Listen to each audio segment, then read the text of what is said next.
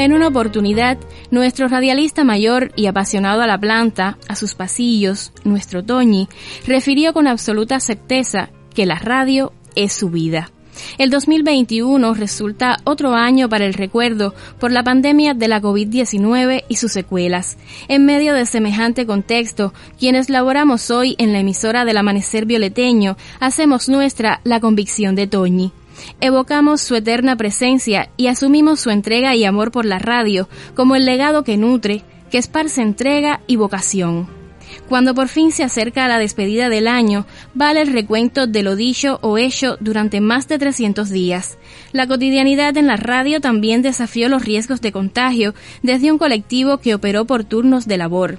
Además, recurrió al teletrabajo y a otras modalidades también a distancia, porque surcar el éter y educar, entretener e informar al oyente será siempre lo primero. Desde el lugar de los hechos, desde casa, de manera diferida o en vivo, se difundió la información oportuna. Se diseñó una parrilla de programación con sello local que acogió cada suceso del municipio y los mensajes de aliento y esperanza por un mejor país. Supo de cerca el oyente cada historia de vida del personal de la salud, de los trabajadores del INDER, de cultura y otros, de la juventud violeteña, durante el enfrentamiento al SARS-CoV-2 en la zona roja. Nos hicimos eco de cada transformación del comercio, la gastronomía y los servicios y de las alternativas para generar ingresos en pos del bienestar del pueblo. Reflejamos cada homenaje al otrora Batey Violeta y a su gente a propósito de celebrarse la Asamblea Municipal del partido. Y es que en esa fusión de lo externo e interno de la realidad es donde habita y crece Radio Amanecer, donde sus hacedores apuestan por hacer más en defensa de la multimedialidad, del trabajo en las redes sociales, del ejercicio de la crítica y de la superación.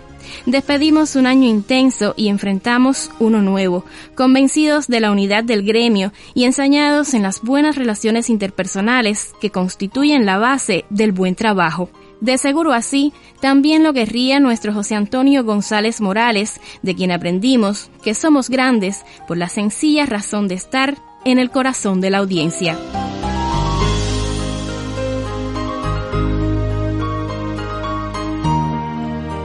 Realización artística, Erier Vázquez Fonseca y Yanaisi Sarduy Sánchez.